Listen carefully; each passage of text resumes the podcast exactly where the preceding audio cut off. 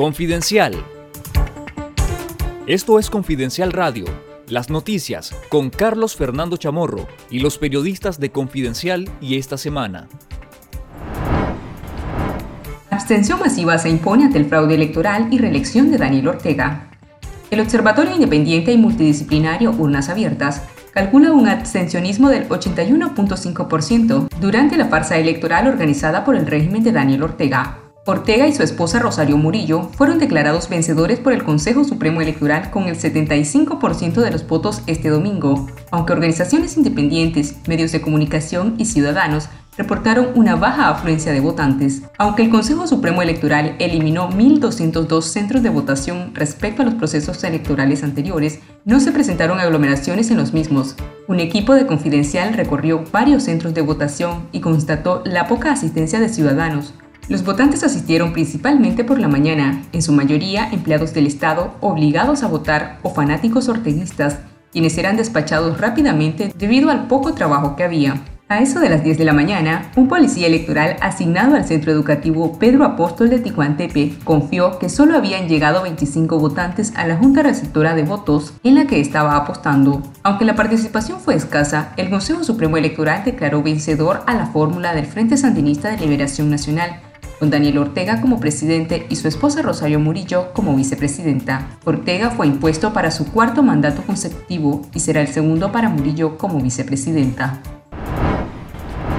Gobiernos de diferentes países rechazaron y declararon ilegítimas las votaciones realizadas en Nicaragua este 7 de noviembre. El mismo domingo, el presidente de Estados Unidos, Joe Biden, calificó las votaciones como una pantomima que no fue ni libre ni justa y anunció que su gobierno utilizará todas las herramientas económicas y diplomáticas en coordinación con otros miembros de la comunidad internacional para responsabilizar al régimen de Daniel Ortega por sus abusos. Hacemos un llamado al régimen de Ortega Murillo para que tome medidas inmediatas para restaurar la democracia en Nicaragua y para que libere inmediata e incondicionalmente a los encarcelados injustamente, demandó Biden. El presidente de Costa Rica, Carlos Alvarado, dijo en la misma jornada que su gobierno no reconoce las elecciones en Nicaragua por su carencia de condiciones y garantías democráticas. Hacemos un llamado al gobierno para que libere y restituya los derechos de los presos políticos, así como a la comunidad internacional a propiciar el diálogo para recuperar la democracia en Nicaragua escribió en Twitter el mandatario.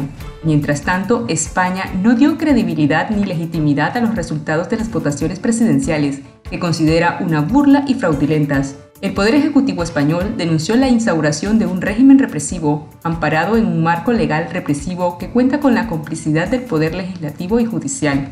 La Unión Europea, confirmada por 27 miembros, demandó al régimen de Daniel Ortega el fin de la represión después de denunciar unos comicios que considera ilegítimos, sin integridad y marcadas por la eliminación de la competencia. Las elecciones del 7 de noviembre completan la transformación de Nicaragua en un régimen autocrático, dijo este lunes el alto representante de la Unión Europea, Josep Borrell. El Ministerio de Relaciones Exteriores de Holanda se unió a la declaración de Borrell y tildó al proceso electoral en Nicaragua como ilegítimo. Este 8 de noviembre, otros países como Chile se han sumado al rechazo a las votaciones de Daniel Ortega.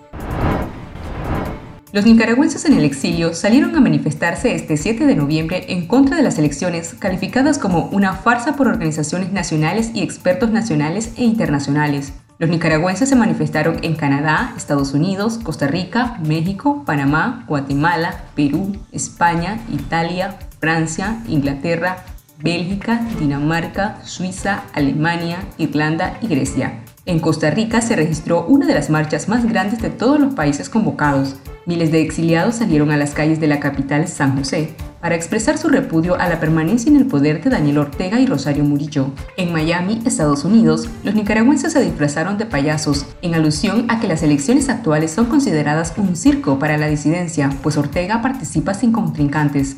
En Helsinki, Finlandia, usaron cruces negras para recordar a las personas asesinadas durante abril de 2018. En nuestro sitio web confidencial.com.ni, vea la galería de las marchas realizadas por exiliados nicaragüenses y para denunciar el fraude electoral. En nuestro sitio web confidencial.com.ni le recomendamos leer el reportaje Los protagonistas del 7N, con los relatos de aquellos nicaragüenses que decidieron no salir a votar este 7 de noviembre como forma de rechazo a la farsa electoral del régimen de Daniel Ortega.